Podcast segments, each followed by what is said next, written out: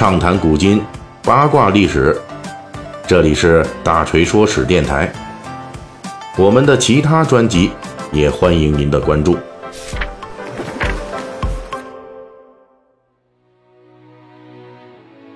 今天啊，二零一九年，咱们大锤说史的开篇第一期节目跟大家见面了啊。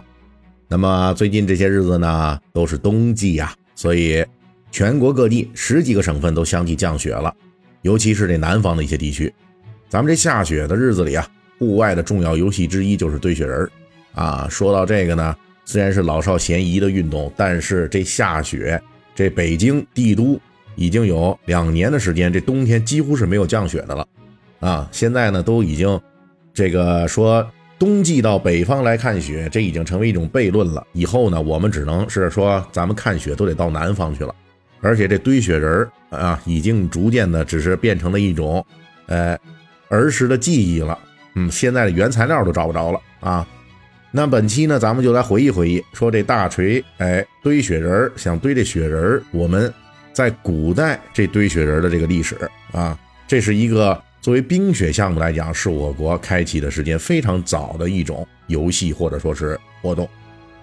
在这文献记录中啊，我们古人堆雪人的历史可以追溯到宋代。不过呢，那时候古人堆的不是雪人，而是雪狮子。北宋成书的《东京梦华录》记载说，每年冬季腊月，北宋都城东京汴梁城里边的土豪有钱人家，遇到下大雪的日子，就会举行酒宴，招待亲朋好友，吃吃喝喝。同时呢，要堆雪狮，装上雪灯。到了南宋成书的《孟良录》里边，在南宋都城临安的，也同样是这些有钱人、土豪，哎，他们延续了北宋时期的堆雪狮的传统，一样要在这冬季腊月下雪的日子里边，组织酒宴，吃吃喝喝呀，玩乐呀，赏雪景啊。同时呢，仍旧要堆雪狮。此外呢，还增加了堆雪山的项目。您想想，这时候可以想象一下，它能堆山啊？这时候这雪得下的有多大？同样是南宋成书的这《武林旧事》里边，也详细记载了当时南宋皇宫赏雪的基本流程。当时南宋的这个都城临安啊，是相当于现在咱们的杭州啊。那个时候，这南宋都城这杭州那块都能下这么大的雪，可想而知啊，这气候是有差异的。那么当时每到了这个大雪的时候，宫里边要堆大大小小的雪石，而且呢，要在这雪狮子身上装点各种金鳞彩线，作为主要的人造雪景来观赏玩乐。此外呢，还要搭配雪花这个不是下雪的雪花哈，而是这个这个雪堆砌成雕塑，用这个雪来做成这个仿真的花朵，也包括有雪灯啊、雪山啊，这倒有点像咱们这东北玩的这种冰灯什么的啊，都是把雪。用雪来做成各种各样的造型，供人们观赏玩乐。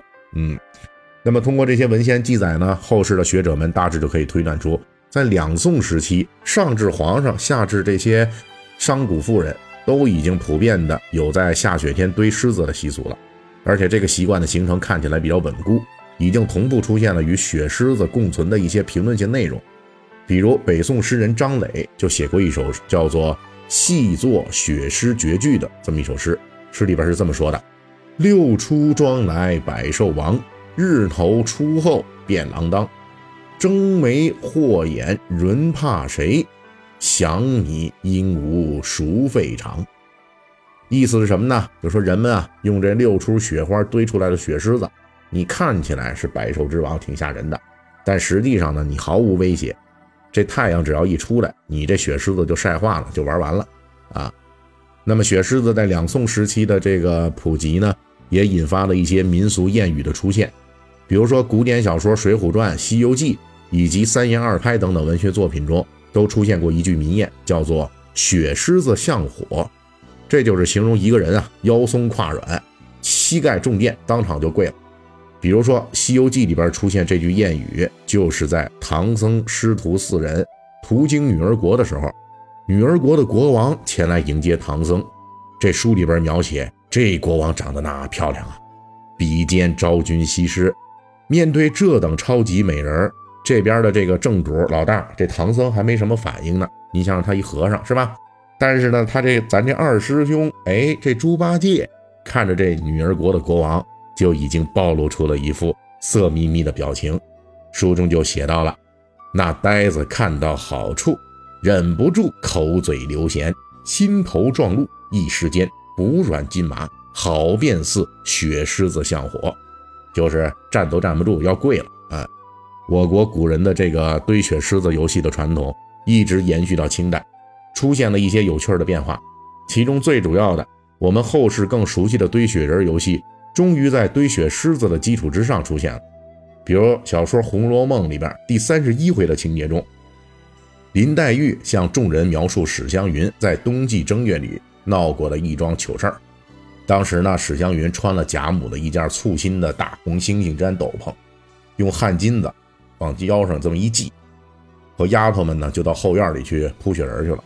结果摔了一跤，弄了一身泥水。当然了，到了清代，堆雪狮子的活动呢依旧是存在的。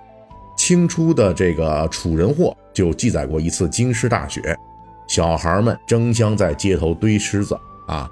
值得注意的是呢，清代的一些戏剧中啊，还出现了小孩既要堆雪人又要堆雪狮子的记载。比如在当时的一出戏里边，就出现了阿大、阿二这两个顽童，在雪后呢跑到街上来玩。阿二呢提出了要堆雪人，这阿大不同意，说呢他想堆雪狮子。最后这两人一合计，决定。咱先堆一雪人，再堆一雪狮子。后世学者就推测了，清朝之后开始出现的堆雪人啊，可能是国外同类习俗在当时传入中国的一种体现。